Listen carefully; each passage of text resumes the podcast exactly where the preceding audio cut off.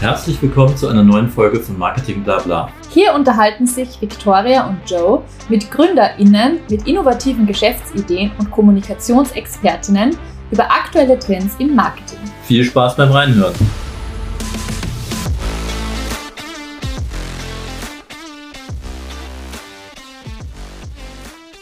Welcome, Gabriella. We're really excited to have you on the podcast here today. Thank you for joining us. Well, thank you so much, Victoria and Joe. Looking forward for today's conversation. So are we. for all our listeners who don't know you yet, can you maybe in a few quick sentences summarize who are you, what is your background, and what is Scalto? So I am a serial entrepreneur. Uh, migrated five years to from Venezuela, South America to Miami. Love to solve creative problems love to provoke uh, different angles of um, thinking in terms of branding and communications. So, um, having said that, my ambition uh, is to really solve creative creative problem scaling companies, uh, mid-sized companies up. So, um, born and raised in Venezuela, went to the U.S., studied engineering at Columbia University, went back, management consulting branding agency was my first uh, endeavor. Then I came to the US and pivoted towards a creative consultancy, which I'm doing now. How did you pivot from engineering to marketing now that you mention it? So I was in management consulting at Arthur D. Little, and I was exposed to a a whole, a whole uh, brand positioning or brand architecture problem for a uh, media company in South America. And I saw like all these brands, or everything was happening. And before I had evaluated, I do the valuations and business process redesign for banks. So I was seeing all these brands. It's like, what is this? And I figure out the assets and the value of each brand. And if you move one closer to the master brand into the core brand, it made a difference. So that intrigued me in terms of engineering problem solving, but just uh, steering and niching to brands was uh, interesting. And uh, I figured that in a, in a management consulting world, that's like one in a lifetime experience. So I, I went and had my MBA. I got my MBA, focused on marketing, uh, which way back then was like, oh, that's for the birds. That everybody, like, uh, what you do is like, no, no, there's a lot of analytics behind it. It's a lot of uh, data behind it, uh, also. But I like the the human and the data combined, and that's where I started off at. Um, I pivoted. I, I got uh, out of the management consulting into the brand consultancy with uh, Future Brand, which is my first uh, branding agency that I started with. Mm-hmm.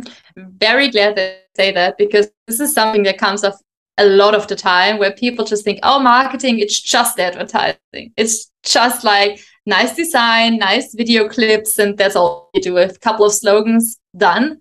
But actually, that's not at all it, right? Absolutely, and and uh, one of the things that key things that we all share is like a brand is much more than the logo, than the design. So just draw me something here and do something here. It's like no, no, no, and whatever you do, uh, it needs to make sense. Like for instance, Nestle doesn't put in their brand that they do Purina, but Purina is part of a group, so it, it has a very clear positioning, very clear standpoint as to what are they solving for, and uh, and you see many many, and we can deep dive into what the power of a brand is, but yeah, in essence, marketing is much more than just doing an ad piece and uh, and just waiting for it to happen and miraculously, I don't know, become viral. Well, that's actually uh, that's it's nice that you say that because that's kind of the same thinking that some clients have here too. Uh, like you do a nice logo and that's the brand. Um, and it's not. It's totally not. It's kind of misleading, actually. I think, especially when people uh, start with branding without really configuring um, what the company is actually or what it actually stands for yeah like the the the core values of the of the brand um and i mean in our the way we were taught like uh um it was like it, it has to do with the with the corporate um uh design of course yeah But next to corporate design, you have corporate behavior and corporate communications. That's like where where from a PR, and that's where I actually came from uh, a long time ago before I went into online marketing. In PR, um, the strategy was like you looked at when you looked at the brands, you would say like, okay, you got your logo, that's fine, and it reflects your brand value, but what you do, what you produce, how you handle clients is actually your brand. Yeah. And some clients have a little bit of, let's say, difficulties understanding that. Yeah. They think that, like, and, and also with the positioning. I don't know if you had the same experience when, when we talk about positioning, and it doesn't matter if you do things for automotive clients or biotech or whatever. It's like someone comes up with a positioning and it's from our perspective the people who are doing marketing from our perspective it's like the desired positioning but it has nothing to do with the or it doesn't reflect the reality yet it's like a, an orientation point for the future where you want to go do you have the same the same yeah. experience many many things many things that um, you you refer to is one thing uh, a brand definitely is much more than a logo. But uh, having said that and uh, and the clarity in the mind of or of the consumer it comes like how do you make them feel? How does your brand makes them feel? And and if for instance if you go to supermarket and you buy and you're meaning to buy x and there's a copy of x right next to it. And you go home and you bought the copy of it. You're you're you're not you're very angry that you bought something that you were meant. So you're confusing your client. You're upsetting your client because you're trying to confuse them. So in essence, yes, we we do think that the brand is much more than a logo, but we do more, more and more, and that's why I pivoted from the brand agency to creative consultancy, which is more as like, okay, we understand that brand has value, and we do uh, truly, I truly believe that brand has value and has capacity to scale your business. So before you go into changing any brand or doing anything to your brand, so, what is your scaling mindset? Where are you heading? What's your why? What's your essence? And you're pinpointing to that, and and and and before is like, okay, let's see what's your what's your proposition? What's your what what the value you're creating, and what are your options to grow?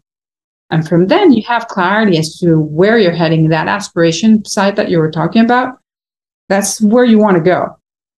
Okay, so you understand where you're going to go. It's a more ambition driven and then you say, okay, so where's my brand? It might be zero that I have nothing, or it might be something that is already out there, but it needs to shift or pivot or even refine to add some different attributes or different uh, characteristics that, that can be um, take you to the growth space that you want. And that's where the branding comes in. It's like it's and the branding is not just the name, it's not just the colors or the shapes or the form, it's the whole experience. So if you say go for a hotel and, and go for a Ritz Carlton, you're expecting an experience as a Ritz Carlton experience. If you go for, I don't know, whatever Marriott or, or you're expecting that experience. So it's the whole uh, package. And that's my second side of it. Say, so what's your narrative? What's your story you're telling? Where are you? Uh, what are you producing, or what are you getting the word out? And in our world, and, and both Joe and Victoria, the, the idea of what's not communicated is not known. So for us, and also, and the, the next thing is if the wrong things are communicated, that's even worse or or lack of communication. The idea lack of or wrong things. So you should have the right messaging. And that's our second pillar of, of scaling companies. And then you figure out what the experience. So you know where you're heading, you know where your story, your narrative is. So then what is the experience? How do you want to make these people feel when they engage with you?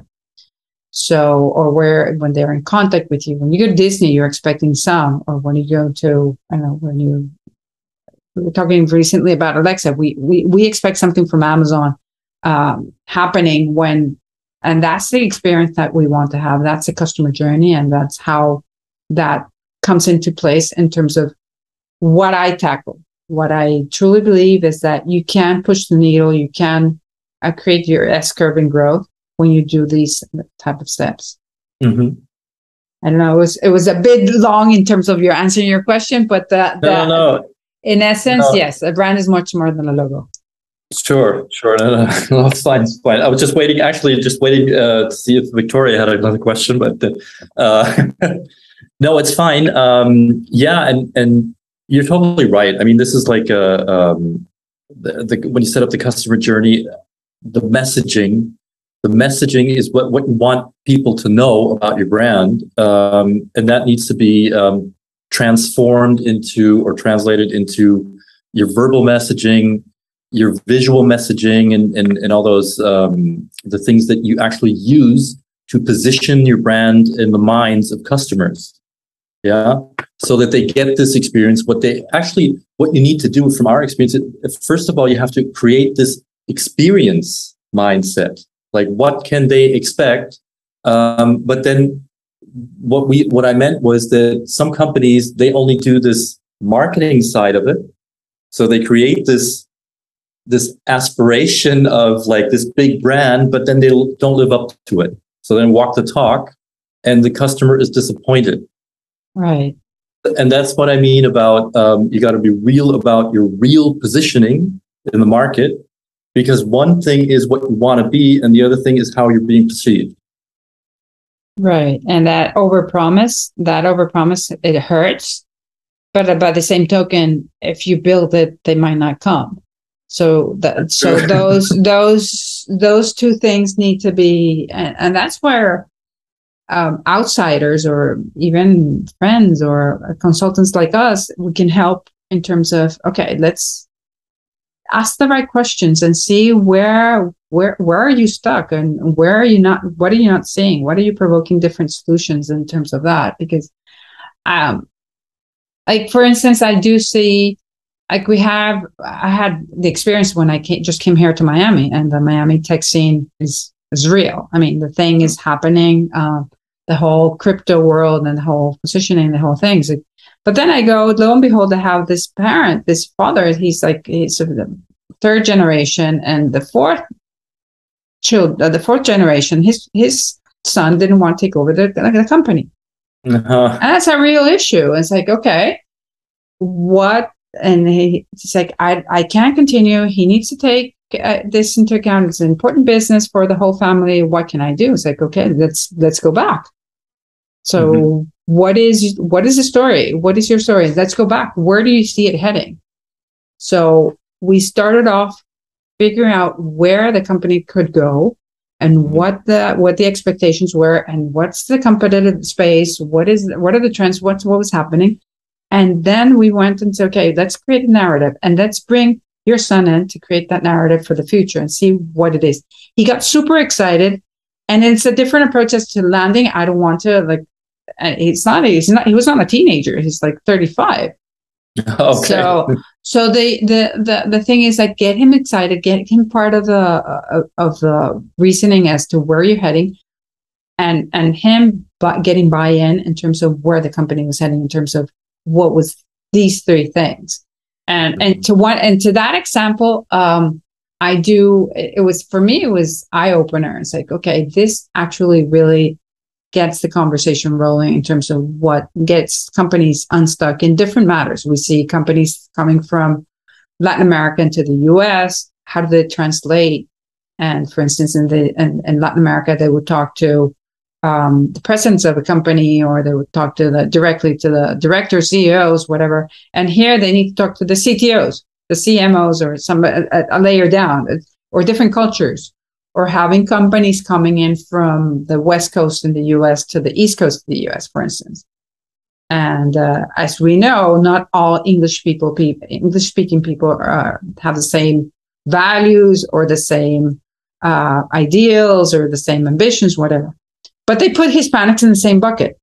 So, it's like not all Spanish speaking people are the same, and and and let's figure out. So, what is the job that we're trying to solve for, and who is your client, and then trying to connect. And for me, that that that bridge, that conversation, flows from my end. I, I don't go into the, the the whole value chain. I don't go to production. I don't go. However, the brand does. Um, grease or does uh, make those levers, make those gears work uh, a lot better. Because mm, it also shows how branding affects company and its employees and its people. Doesn't even have to be employees, it can be partners, it can be suppliers, whatever else. It also affects the company inside, right? You usually like when people think about branding, it's always like consumer faced or customer faced, uh, but actually there's more to it. Like in your example, just right here, that we have a whole story about like giving handing over a company that is that has its own story and creating a future for this company with someone else in charge in the future and giving them like a work not giving not even giving them but like creating together this path and this goal that you're working towards and the storyline that you wanna that you're really excited to tell. It's important not just for the outside for customers to understand but also for people in the company to understand to better like be able to work in their own departments, in their own uh, limited like fields of visibility, because most employees don't see like the whole context of a company, but they know what they can do in their own role, in their own position. And if they know what the brand tries to communicate and what the brand is all about, it will also help them do a better job. Absolutely, absolutely, and that's what we call endo marketing or endo branding. We do inside the company, and it's not only. I mean, we live in a in, in a culture where the influencers and the ambassadors are all a big hype, but how has it's always been. Ambassadors within the com- company are important to make the story to to be the right showcases of the leadership or showcases of the values. Uh, I truly believe that companies, value led companies, are are more uh, successful and have have a reason to believe and and people to join. Um, but yeah, I I it it's one of those stakeholders that I, I continuously see higher on the priority list uh, in terms of uh, talking to them. One of the things, another example is a, a, a bank that we did. It had to detach from the Latin America heritage, had to become a local um, had to become a, a, a bank in the system within the US. And how do you detach from your legacy of 100 and so uh, years in, in the market? How do you detach from that? And you have your team and you had to make them excited. And so the brand we created was more in terms of, okay, let's get some assets, get some things that get them excited from the old brand, but figure out what the new things are coming and the values and the systems. And we got that in place uh, pretty successful, and and it's now one important uh, bank in the community bank in the U.S. in South Florida and, and Texas. So, yeah, I think that the team is is is critical. Uh, in my case, my company, I don't produce widgets; I produce ideas. So it's my the talent. So I need to take care of that talent to figure out ways to provoke uh, and create new ideas. Maybe you can tell, take us along a bit on uh, how you're working with your clients or how your team is working with your clients. Uh, put it down to earth, basically, because there's um, how, like which kind of companies are coming to you and asking for help? Are they already stuck in a position? Are they do they want to rebrand? New companies that don't even have a brand yet? And how does working with you look like? Okay, so what we focus on our niche is um, and i do truly believe that the the, the niche aspect that how do you focus on on particular uh, segment is important. For us where we thrive is companies that are mid-sized companies b2b service companies that they're already in operations. It's not early stage startups it's mid-sized companies and and it has potential to uh, to scale and how do we assess that? We have a scaling assessment that we do prior to start companies um, in this. Um, and we figure out what aspects can, if we push or if we if we change this somewhat, uh, how's the exponential growth of these companies, scaling companies can become. So, say uh, a, a typical companies that we would work with, it would be like a wealth management firm, financial services firm, that uh, wants to grow into a different market, wants to branch from um, South America into the US or the other way around.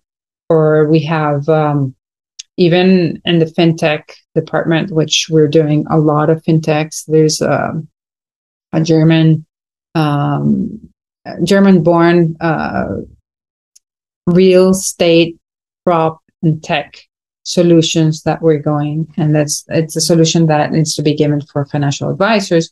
So we what we do is depending on that service uh, and for us the the it's more service based as opposed to financial or fast moving consumer goods because we do a lot of um, cpgs but the idea behind it is figure out the angle that the brand and the communications can actually help you move the needle to scale and we do that fast. We have um and you're asking how it is how is it working with you?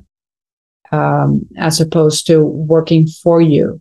Uh, we do we don't we don't work in the lab and provide solutions with the client. I don't think that's that's um, worthwhile in terms of the capacity is i do think that our clients our partners are generates a lot of insights as to it it strikes some some interesting or, or, some incredible ideas when we, we we see a client saying something and we see the spark in their eyes and it's like oh maybe this is the right path. And so for us it's working with the client as opposed to working for the client. And we do have a blueprint and we do have a methodology that goes like actual steps uh, step by step on a on a, on a weekly basis uh, thanks to COVID, there's some things that we need to sure apply and thank um, the acceleration of doing this, what we're doing today, um, conversations over the phone, over Zoom, or whatever, um, video conferencing, um, does um, apply and and there's more permission into doing this type of interaction prior to so only the needy the the actual physical present is done. So we, you're already carved out what the real issues that we were going to solve. So we solve for the issues in person in real life. That we do. But um, we do it. I mean, we have clients all over. We have clients in in Colombia and Brazil and Europe and in other parts of the US, so in, in Venezuela. So we do have a lot of um, ways of working with clients but for us, it's not impediment not to be in person. But we do have um, we have we do try to figure out ways to and and here in Miami, like it's an easy place to for people to come here and visit. So it's good. Everybody loves the heat and the weather and the hot and the humidity yeah. here. Yeah, no. really. no. No. But Miami, it sounds great, and the pictures look nice, and yeah, everyone uh, in, in Europe knows Miami Vice, so it's all like a, a mythical place where people like to go, and the the um, yeah electronic music scene is also uh, nice. So no, actually mighty attractive to Europeans. No, it's mighty attractive in in a way that the the flux, that the change that's been happening in the past five years. It's it's just you see like little. Um, um, ghettos or little spaces that you see the tech and the and the Bitcoin and the crypto and the and, and blockchain space, and then you see the art. We have the Art Basel in December. We have things happening, and for me, uh, as a creative advisor, it was more it's like how do we how do I adapt how, and and the percep- and perceiving the differences. It was uh, having experience not only pivoting or changing scaling companies, scaling myself coming from Venezuela here, I had to change many, many things. Uh, the sales process is different, the, the culture is different, the climate is different, and uh, things. Uh, how do we adapt? Where do I see? What are my my my levers that I can actually uh, get in in place to to move forward?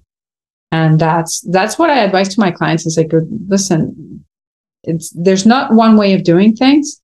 Let's try get a path and get that ambition and figure out your narrative in order to, to expedite the process to go forward. Yeah, that's uh, that's a process I can uh, yeah fully support. Because actually there's no there's no or Victoria and I we don't we also don't believe in like there's I mean you mentioned blueprint already but I think that was for internal processes. But a growth process that's based on a blueprint I don't think is going to work for everyone. Yeah or it can't because uh, the, the companies are different, brands are different, uh, the expectations sometimes are different. So I don't know. What's your opinion on that? Is there or is, is there a a one size fits all solution No, that no, you can no. recommend? Yeah. No, no, I don't think. I, I think. Um, I think, like for instance, today is in vogue the the design thinking approach. We've used the design thinking approach forever, but the coin that, that term was coined and, and was uh, and was launched. But that's the way we creatives think. Mhm. Uh, we we in essence idea create an idea, try it, have a now it's called MVP. So try it and, and figure if it works and and and scale move forward. So the idea of of not work waiting till everything is done for me. Um, my engineering background also lets me say, okay, th- th- these are some steps that needs to ta- be taken care of. Um, if it's if it's from an arepa, I don't know if you've heard what arepa. It's made of out of cornmeal. You should taste that; it's very good. But if it's if it's uh, this Venezuelan cornmeal gluten free um, bread that is that that that we create, if this is um, something that is interesting to Venezuela, and the Venezuelan are are going for a, a massive exodus from the country, and they're all over. You've probably seen where you live, one or two Venezuelans around, and and they're all over the world. But the idea of coming is like, how do you how do you solve the problem for this company that has this characteristic of target that they're fluctuating? Okay, get the brands toe with them. Try to figure out get generating so they become the ambassadors in their countries, and that has scaling capacity. So when you're saying there's a blueprint, just analyze where ambition driven. What think th- think like three steps ahead. Figure out where you want to go. See your story, see your narrative, and ex- and try to figure out the experience. That's for me what I, what I call the. It can go from an arepa, like I'm saying. It can go for a bank, and ga- it can go for different uh, solutions. But that's uh, that's a framework. That's the, that's a, the way of thinking, and it, it manages to cover the grounds or or try to remove yourself from that status quo bias that you, you always you, you always see things in a way and go this is the straight line this should go and I don't know it can go crooked it can go curved Yeah. that that's what I I maybe don't don't get me wrong not all if I would do, I, if I were to do this like a like a AI driven solution of positioning it needs to build in the capacity to so that all the positionings that the machine creates are not the same. Yeah. True. Have you Mhm. figured? Have you seen the like the logo generators? Um, Yeah. Online. Um, Yeah, yeah, yeah. I, I I find them amazing because you put a you could put a color, you put a shape, you put a name, you put a, and they they generate these all these things. Like, If you're using it, your competitor is using it, your partner, whoever, and and who claims to be like this is unique, this is differentiated, this is actually what you need to be solving for your for your problem. But I think they're going to get better and better, and our job is going to be curating those type of solutions as opposed to generating the aspects. But that's another another a sidetrack from the conversation. I mean, what's really interesting, I think, in your approach is that it does have a lot of strategy to it. Like the whole branding is strategy, like you say. Think three steps ahead. What is your goal? Which stories do you need to um, walk down that path that might not be straight, but might go all kinds of directions? So it's kind of also even in your name, and I have it on the screen, um, your logo right here. You have creative on the one hand side and of the other on the other hand side you have the scaling like the growing and the very strategic approach to branding. So um, and i know it's quite difficult probably for you as well whenever you work in a field to like like branding in your case you also had to create a brand for yourself right? So i'm wondering how how did you come up with uh, your company name and your um also like the creative consulting how did that uh, come to your mind? How did you go about that? So you you nailed you you touched a very sensitive subject in a way that I, I believe that human beings are are all creatives. So having managed uh, creative uh, studios uh, in terms of, uh, I in my companies, I don't say that designers are creative. I say consultants are creative, analysts are creative. Everybody has a creative spark. They come just just so that they come from different angles. So ha- we have creative consultants and strategic designers. So we have that. So in order to to to clarify to your point, yeah, I need to be more uh, uh, I suppose creative. It, it encompasses not only the strategy and design, but then um, I was hesitant to become an agency. I already had built an agency. I think agency models uh, need to pivot, need to change uh, in terms of agency selling, the director selling, or the president selling com- uh, projects, and the analyst or, or creatives, uh, design, junior designers developing the solutions. I think the agency model needs to pivot, needs to change. And that's in terms of how might I go and, and help, actually help my clients. And uh, I do, I am, my partner and I, we go together and we, and, and she does or he does a project. I truly trust that what they're doing is done the best. It's not that they're handling it down to, to junior levels. And in terms of it was very exciting to create, create my name. Um, and I, I do like scaling companies. And so my name comes from there. So scaling alto, alto is high in Spanish. So scale, that's why Scalto is born. So scaling alto is, is the, the way we created. And the URL was, uh, was available. So uh, two years ago, um, this was, um, just the beginning. I launched it, uh, 2000 March. Yes right COVID launch. So it was a COVID born, COVID raised, um, having had COVID twice. So yeah, I've, oh, I've wow. endured, I've endured, um, the, no, it's not that. Luckily I was vaccinated, um, and it was, it was not that complicated, but the, but the essence of, of, to your point, to generating I like to generate creative solutions. And for me, this was something exciting from a previous company that I exited March 1st. I sold my stake and then I, I came into here. So you really are a serial entrepreneur in the very truest sense of the of the word. yeah, yeah. I um, this is um, something was is ingrained in my family. Um, my parents, uh, my my my grandfather, very influential in my country, created many companies. But then I I was posed with this opportunity uh, when FutureBrand left the country, and I had to manage the whole the Caribbean and the Andean and the Latin America um, company uh, countries. And um, from then on, I decided that this was something that I truly believe in terms of what the team can bring. I think uh, I am a true believer of teamwork. I'm a true believer of what everybody and and since i again i don't produce widgets i produce ideas or creative solutions i need to have the right team in place. And in, and the the complex the complexities now are well even more because you're everybody's distributed. I am distributed by five years ago. So i manage my team uh, one of the, remotely in different um, countries but uh, yeah, I, I, it's exciting. It's somewhat nerve wracking. Can be being your own boss or being your entrepreneur.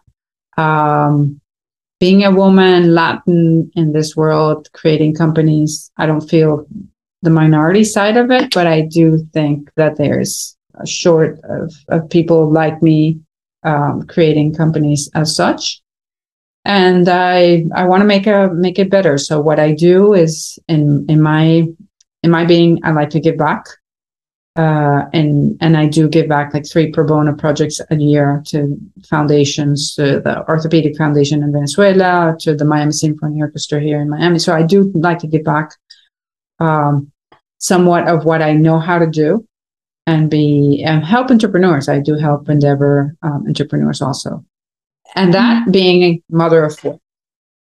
Oh, really? yeah. yeah. But yes. that must that will probably um, really create um, yeah not not pitfalls but maybe uh, um, some obstacles that you need to overcome? Like, I mean, how old are your kids? First of all, I mean, if there's so the oldest, the oldest thirty two. Oh, okay, and, the, then. and the youngest is becoming 18 so i migrated when um, like five years ago 13 and 15 um, from uh, venezuela i had a bad experience i was kidnapped and Oh. um, and so i decided in terms of security in terms of uh, education for my kids in terms of opportunities uh, we decided my husband and i decided to to migrate and start and see new schools, new, new, new, new. So we decided that. So yeah, um, since very little, I've been I've been lucky to have a very um, supportive family support system um, to go in place, and I I love what I do, and it's and never have I in, in terms of being a woman, and I know it's it's a struggle uh, missing soccer games. I try I try to avoid missing soccer games, missing recitals, missing things that are important for me.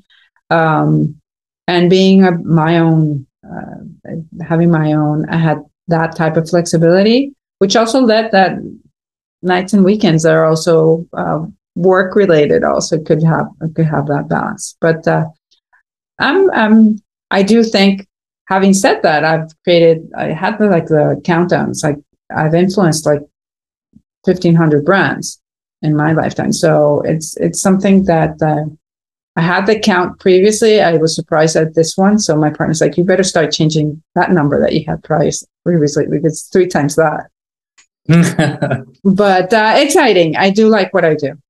Fifteen hundred brands. That's uh that's quite a number, though. I mean, Yeah. considering, I mean, you- you started with engineering, so um, that happened pretty quickly, I guess. So you, you must have had a lot of like back-to-back projects um, and a continuous flow to achieve that number, right? that's that's one of the things like yeah if you if you if, if you count every i'm not counting every SKUs or every every type of but yeah it, it is it has been has been an amazing journey um when it's exciting when you see you go think okay what is happening with this brand and then you see just uh, a week ago one of our brands we created is part of a brickell avenue which is a important avenue here in florida in miami has uh, where the all, all the financial advisors, all the financial world is has on top of a building. There's a it's this Miami skyline insignia. So we created that brand and it's there, and we're working for them. So um, it's great. It's it's um, it's not like an ego trip. It's something. Is it gives you a satisfaction. It's like okay, you did you did good. Mm-hmm. Did you have any negative experience, like where you didn't uh, work the way you wanted it to work? Oh And how, yeah. how did you how, how did you get over that? Is is it like uh, you just accept that it belongs to the job that sometimes things don't work, even though maybe most of your, your projects do? No, no, no. I've had have have um, I don't know if you say allowed to say bad words or curse, but I have I, I have had many many blunders and many many uh, failed attempts to to go and they're like deep um, problems. But what? How do I embrace those? How do I? I for me, our learnings in terms of one particular was. Uh, I didn't get the target. I didn't get the, the I, I just could not relate. It's just completely different uh, value system from mine. Mhm. And, uh, and, I, and I didn't get that my client's agenda. So there are like three people I didn't get. So start, you start, start sifting through what went on into that process. I was devastated at the very, very beginning. And the client was super nice. He said, Gabby, maybe we should call this off. I think this is the third time you, you we can't we can't agree to something that you decided you you so it's better off to part ways and and yeah and no hard feelings no hard feelings. I i, I was heartbroken. And Yeah. but uh but uh in a way it, it came to a point it's like i do think when it uh, like oprah says in, in a way oprah was just it shall also pass um it it uh it grew on me and say okay next time you need to figure out what the agenda discover what the agendas of the of your clients and and your clients minds but they're, they're contrasting and you're the weakest link So when that happens, it's the worst. The next thing is like you're ready, ready, ready to launch a brand, and then you you figure out there's a super similar brand that just came out, and it's like no, no, no. I'm sorry, we need to backtrack. How are we going to pay for this? Like, I mean, it's something that ha- it's not copy. Uh, then when you have things that things change, I mean, countries or things that you un- that are not under your control, and it's very frustrating that you see it there. You it's like you can't see it. So I I try to to step back. It's like okay, put a step back and have a space between my reaction and what how the clients are reacting and my reactions. Okay, let's okay get to get your grip, get a hold of yourself, and figure out how might you change this. Uh, that was the, the one I told you at the beginning. That was a hard one. The other ones is brands that uh, that we generate and we create some ideas and you see them copied. Mm-hmm. And he's like, "That's my that's my idea." That's being put in there. It's like, you know what? You say, okay, it was for the world to give. I mean, it, it it's that part of uh, I don't get. I try not to get stuck in that because it doesn't.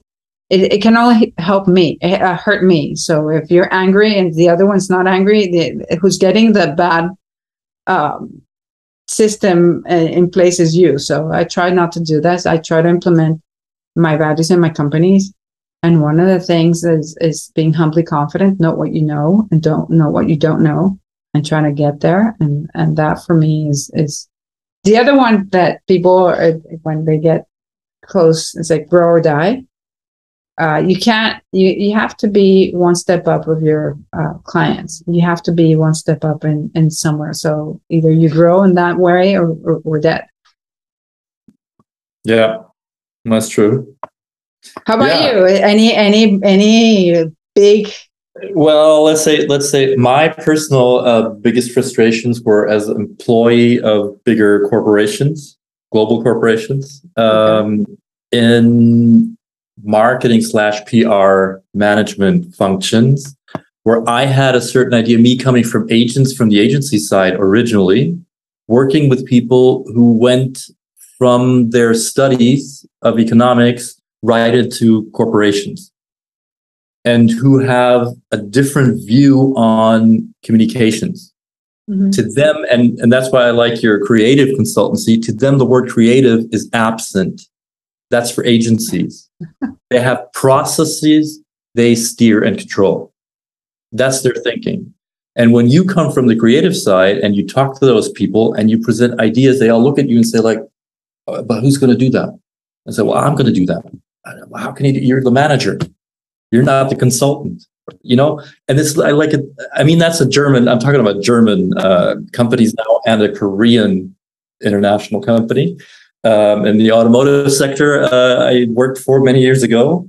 And the other one is a huge logistics company. Uh, the express side i worked as the global um, yeah first it was the head of global media relations and then it was integrated in the mother company uh, Deutsche Post. So, um, and that was like a, I don't know, it's like a totally different mentality in those uh, companies. Like the management would not really become creative.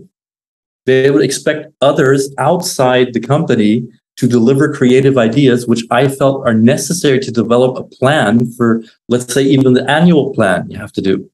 Yeah, if you don't have any idea of what you want to do, you, you're, you know, you're just you just manage processes.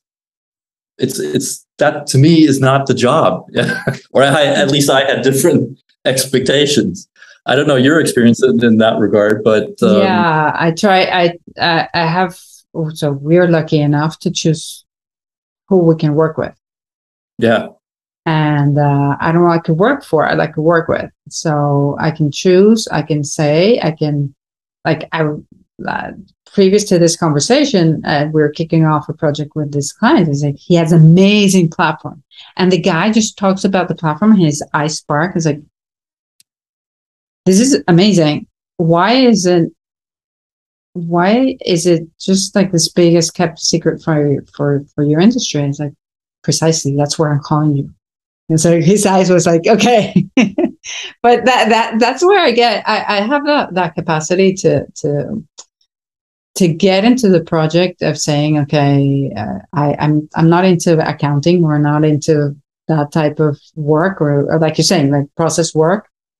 But I found it intriguing how people would love that, and I, I try to figure out, look for the helpers, look for the look for the interesting things that they're looking, they seem to be interesting. So that's that's my way of. I mean, we did a branding for a a, a incontinence uh, how do you call them? Uh, the incontinence pads that you do for people that suffer incontinence. So we had the team wear the diapers for a day and have that experience go buy them because it's very embarrassing to go buy them. Yeah. And, and, uh, and we had that and it's like, okay, we need to solve this differently. And, uh, and how do you, how do you change that? How do you change the perception? How to change um, a dying brand how how can you manage to to revamp it in terms of becoming it hype again and those challenges i love. I love uh, the bigger the the, the more it's like no it can't be done. Okay let's figure it out. Um, and that and i i hear you. I was never in a multinational in that type even with my first uh, arthur d little which was my first management uh, management consulting.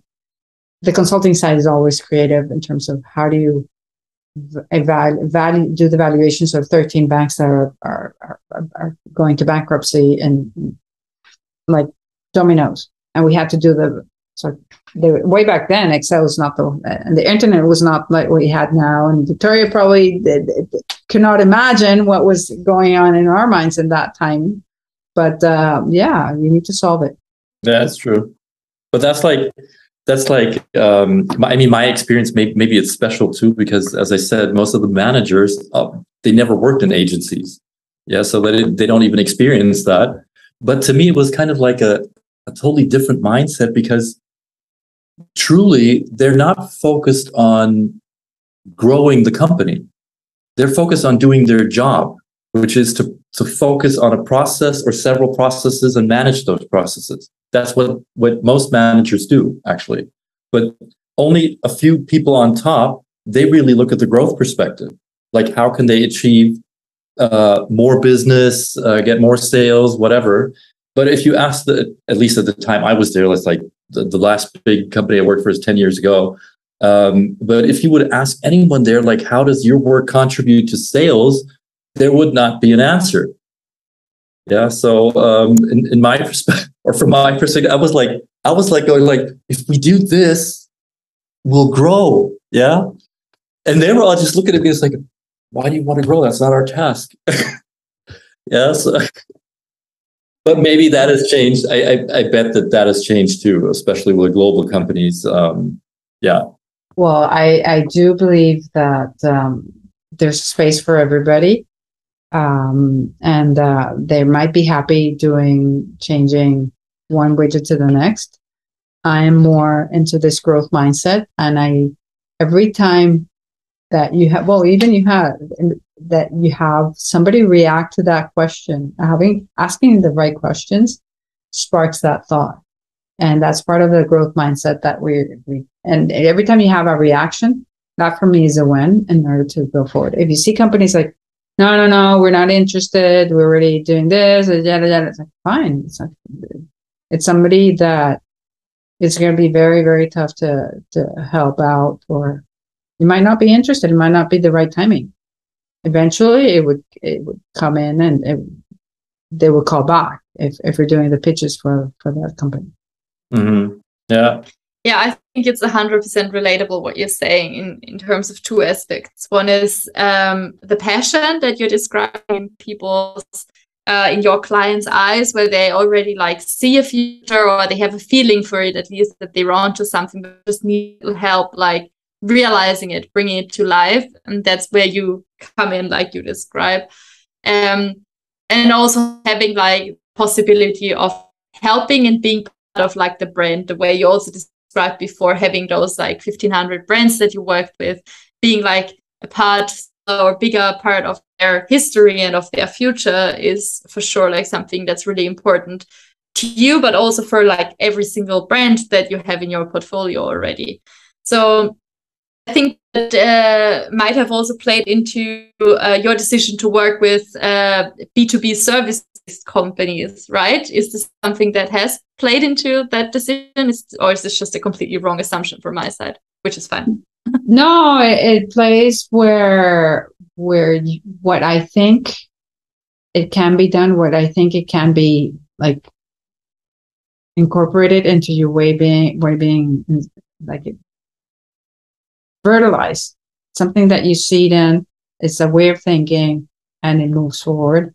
Um, i think that and the b2b world has a has that capacity to to to have that dimension um, grow faster scale faster uh, but as also part of a need part of a need that we're seeing here um, in this type of business I mean, don't get me wrong, we're doing a lot of CPGs in, in Latin America, pharma, personal care, uh, things that we can help companies scale in that sense uh, with the brand. So the the focus on on B two B here eh, or service based companies is more that we can actually prove our point that this is scalable and and, and it can be done. It can be uh, propagated faster.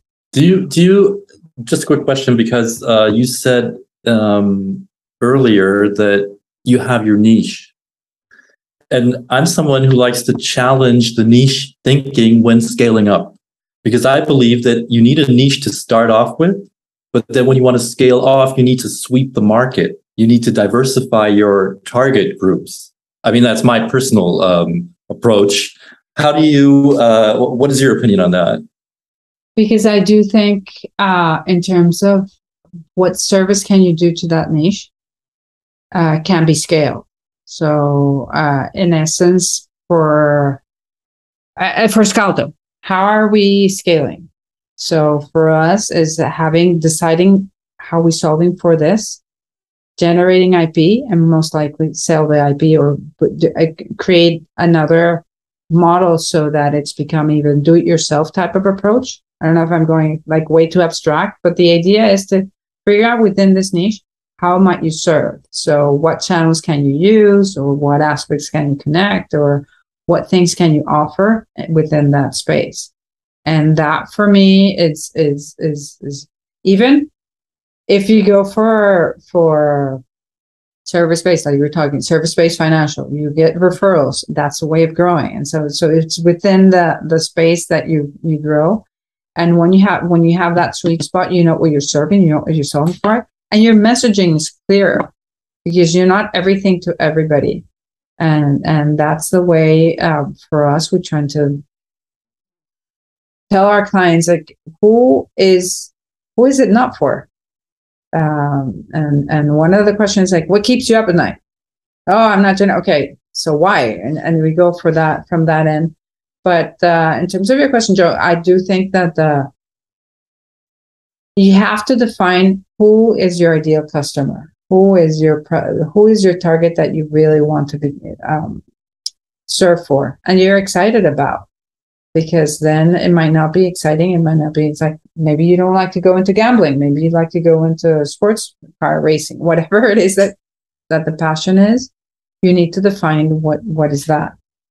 Um, from our end, it's not the financial, it's more service. So it's broader. So, um, yes, we do have a lot of financial service companies that come in just because our market is, is really booming in that sense and you have to you have to see the opportunities out there and where you can actually make make your product work. But the opportunities that's what i'm actually coming from um, the opportunities lie in from my perspective um, in in kind of like testing the market in in your growth strategy where you can find while you keep your your main target group where you can find other target groups that can uh, add to your sales so that your business grows. Yeah, that's what I mean. I mean, you still have your core uh, the, the, the, the core target group that you actually, if you're a startup, developed your service for or your product. Yeah, the solution for a certain group. But sometimes um, when you look at startups, they really get stuck in a niche that is way too nichey. Because from a strategic point of view, if you stick to a niche and the niche doesn't grow like with the main market or, or with the market in total, then at some point you need to really penetrate that niche or otherwise you can't grow. Well, that, that's a very many hypotheses that your niche is not growable, and, and that's that's the definition of your niche. That goes prior to that, and um, I do believe, and coming in for the having helped a lot of entrepreneurs, having defined, you need to define what are you solving for for whom. It's not mm-hmm. like this whole. Uh, blank space. No, you need to solve for that. That's what your investors are looking for. That's what your and you need to prove your point. And that's the target that for me it's it's very, very important to, to identify what's your what they call total addressable market, what is and and and, and what is what is the portion of that you're addressing to. That for me it needs to be defined at the very beginning instead of fine. Because you need to understand what you're solving for. But then you say, okay, maybe your niche ha- can scale, can can grow. It's most certainly. We did we did for the for a media company in Latin America. They they grew out of DirecTV.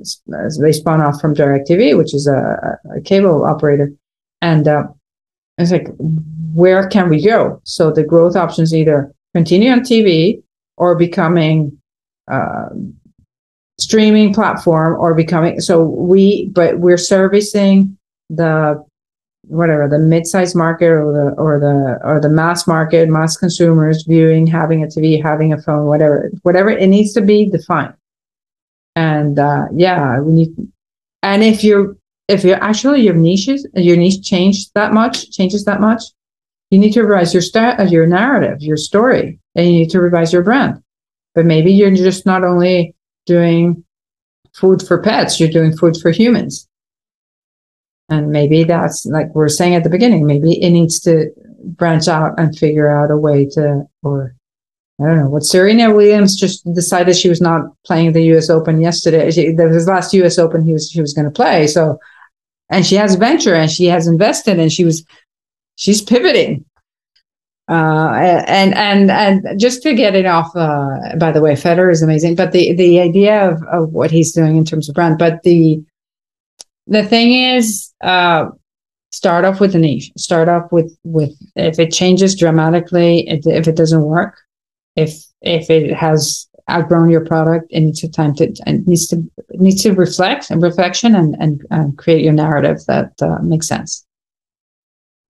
Yeah. Mm-hmm while we are on uh, like tips and tricks that might be easy or not so easy to implement, but at least that are very important to bear in mind.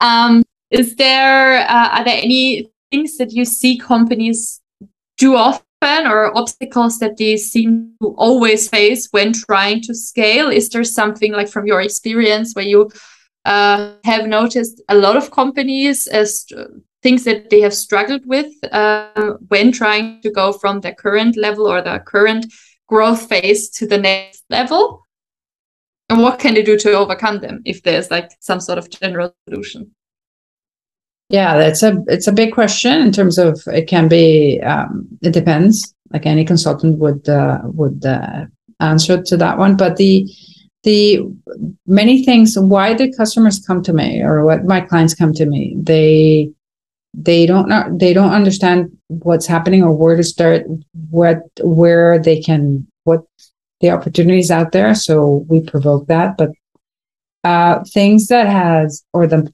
market has changed dramatically or um, covid inflation recession whatever it is that, that that's that's next. But uh, things have changed and the outside that you have you don't have control over.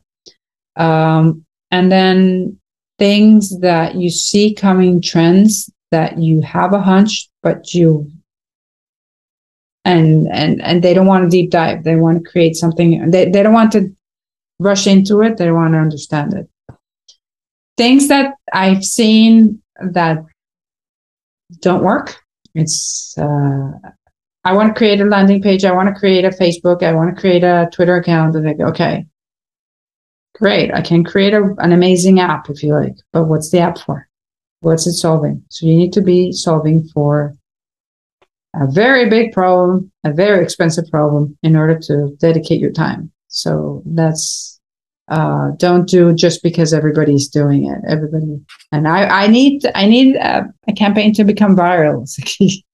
by the essence, it's an oxymoron. It's, if it's viral, it's, it's, it's something that became spontaneous. Um, the other thing is um, trying to figure out, but way too early, that you're like stuck and and any change, resistant to change. And you were talking about companies in terms of uh, big companies, multinational, whatever companies that any change takes very, very long.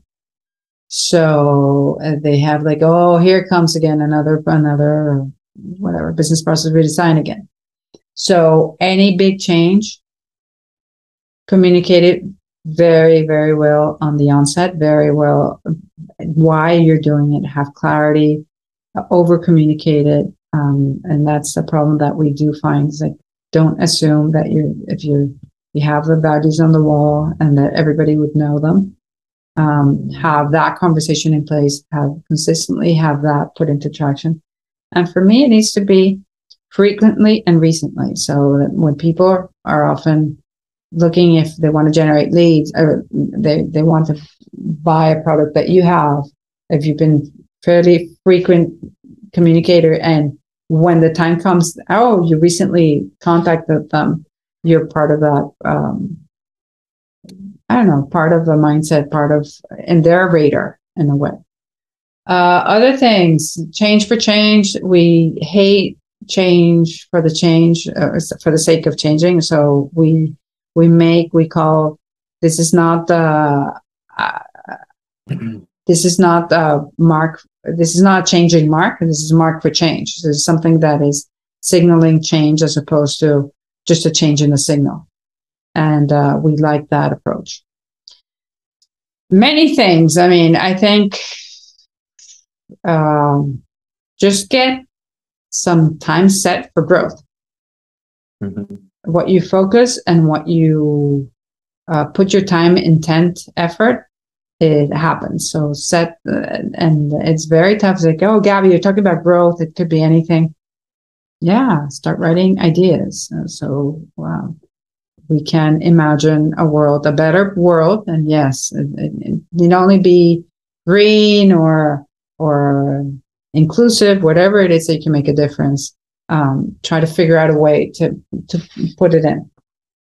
Do you have clients who approach you and say, like, can you make us more green? I like I hate the greenwashing thing. So I would go directly if this is greenwashing. Um, um, I mean, this is the, the, like again, this is not uh, a. I want a signal of change. I don't want to change in signals and changing yeah. signs. So, um, yeah, but I do have, in essence, I do have companies that have uh, carbon uh, reduction footprint in place um, we do have clients that are doing um, good in, in communities and education and health. And uh, I truly believe in a good. I, th- I think people are good. I think, um, and um, and I'm not here like in the U.S. to prove the contrary. But uh, no, I, I do I do have um, I do have clients that come to me. It's like, how might we put in these values that uh, we want to have for instance, shared value system that we help the community, hence the community help us. And uh, one of the clients that we had, we have still is one company we created this brand and, and, and it became ingrown and the brand is really, really close to the community, really close to the, uh, the, the it has that capacity to, to drive that culture.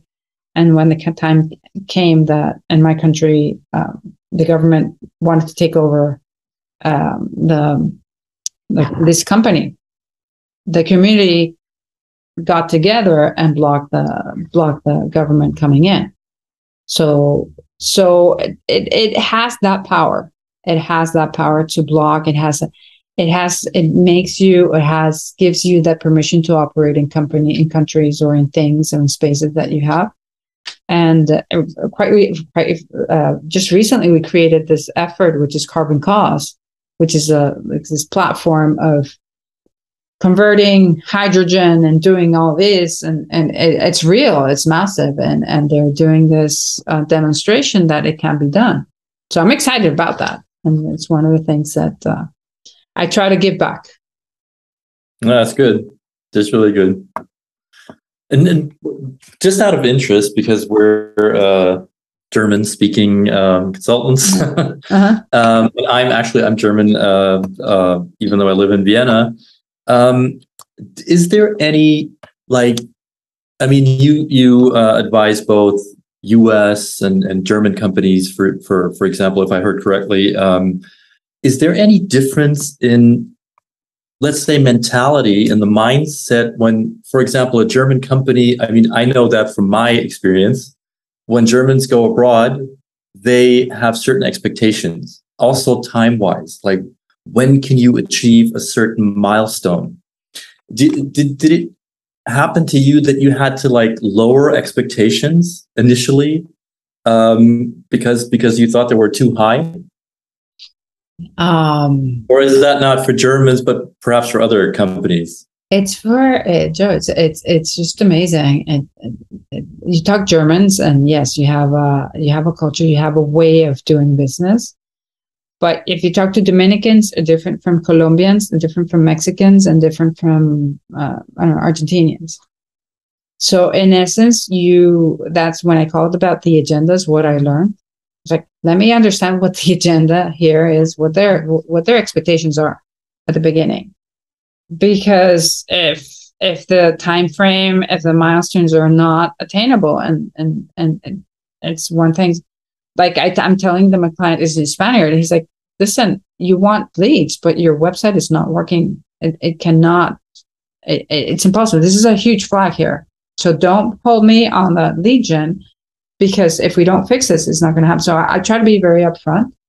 Um, but yeah, it, it, it's not only different cultures in terms of countries or geographies, in terms of people, lifestyles, and I try to figure out. It's not that I'm a, a huge consultant, uh, consulting and zillions of people. No, it's I like to take it on a what is that affecting, what is that keeping, what's keeping you, and and figuring it out way. And if I'm not, I had that experience, which was not good.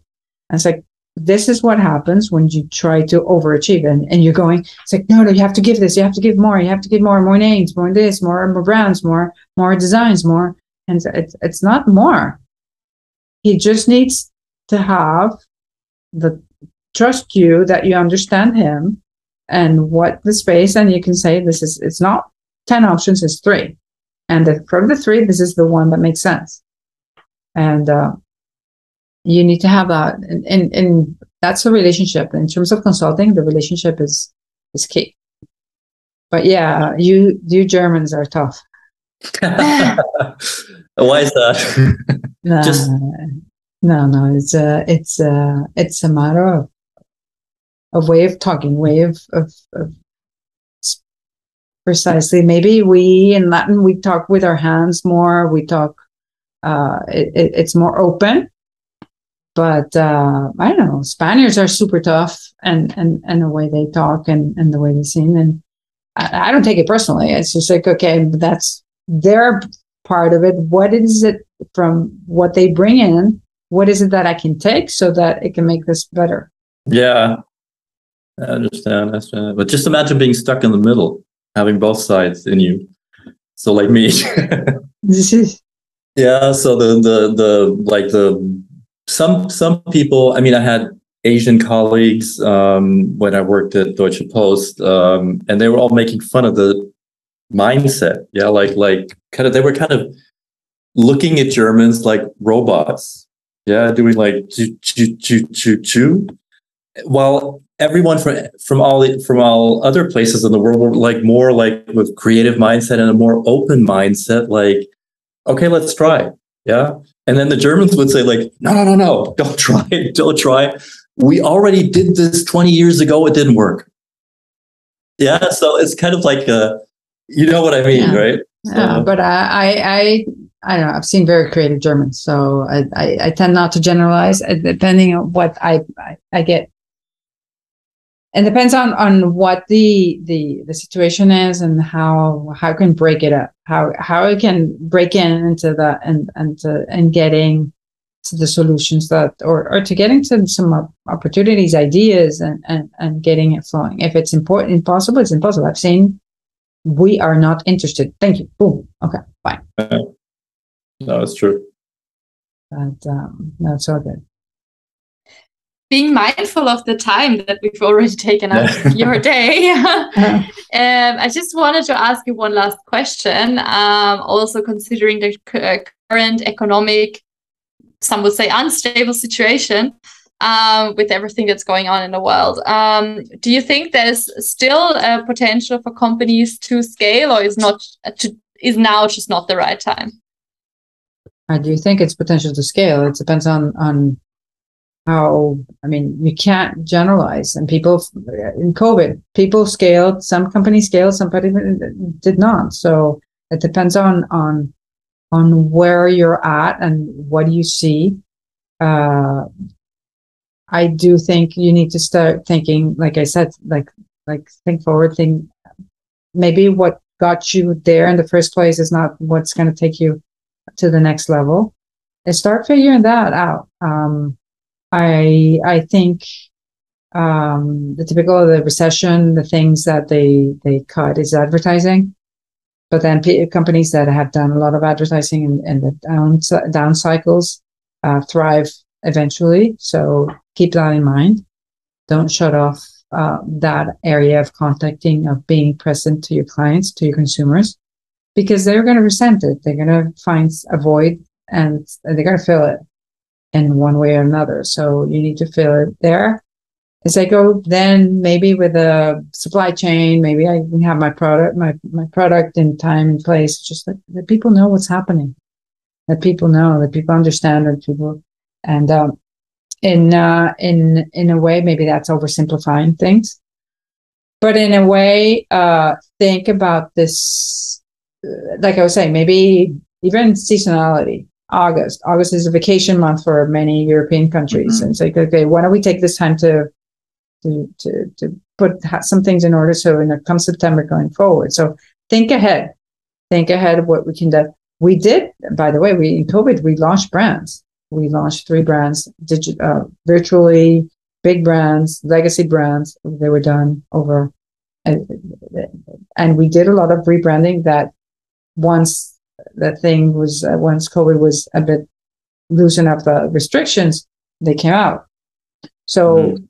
figure out a way because you need to be present. You need to be uh, relevant for your consumer, for your client, differentiated. You need to be and something that that that works for them and and solves a uh, again a big problem for your clients. Okay, just to sum up, so basically figure out a way or find a way to use the time that you have right now or to make the most of uh, the current circumstances you're in, whether it be preparing for the next phase, whether it still be investing into advertising and doing something that no one else is doing, for example, but just make the most of it, whatever that means in your situation, in your company's situation. Yeah, you can't. Don't get stuck. Get unstuck. so get get away. Figure out a way to get unstuck and figure out a way to um to take. There, there are definitely there are cycles in any businesses, and uh, we need to figure out uh, what are the things. What are how do you can minimize those the impacts and and looking ahead of that. And if it calls for rethinking, if it calls for rebranding, if it calls for repositioning, so be it. Try to figure out a way to to put the resources in place to go forward. Well, Just one Sorry. more just one final question. Are you also excited about the metaverse, the third dimension of strategy? I think I think um, it's going to be a, another channel, another space. Uh, I have teenagers, so I do think um, their conversation is different than what I had. Yeah. Um, and it's definitely going to change space, time, and relationships. Uh, however, I do. It's going to cry for more meaningful interactions in real life, so that um, we don't create this mummies or these robots coming out from from the space that with with no um, social um, that that's a concern actually. That's a concern no, no social uh, being socially awkward or socially uh, disconnected in a way. It creates what we have mass shootings yada yada all these stuff. So i think it's here. I, I i don't i don't i don't see it when. I think it's here. How do we embrace it? How do we go? I have have had meetings in the metaverse but I am not wearing my Oculus uh, uh, every day, but I do think it's it's something that's going to change the dynamics of medicine, the dynamics of education, the dynamics of different fields that have been fairly um, not dormant, but fairly um, same or fairly uh, executing the same way for many many years. Yeah, well, Jill, that was a big last question.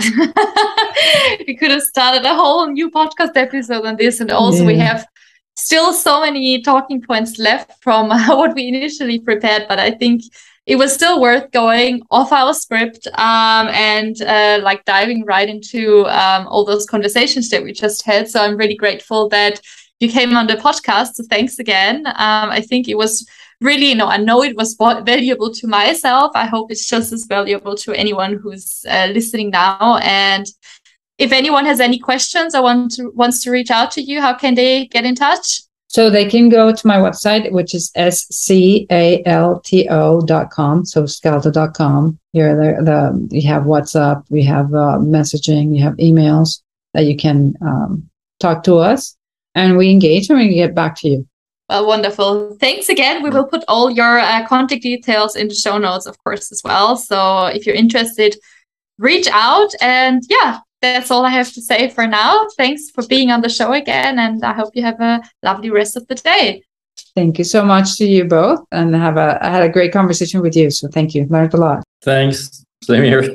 Sorry, das war's leider auch schon wieder. Wir hoffen sehr, dir hat die Folge gefallen und würden uns freuen, wenn du auch nächsten Donnerstag wieder mit dabei bist. Input oder Feedback? Schick uns gerne deine Kommentare an victoria at germancontent.io. Um nichts mehr zu verpassen, kannst du uns jetzt auch auf Instagram at German Content oder auf LinkedIn at German Content Vienna Berlin folgen. Bis zum nächsten Mal.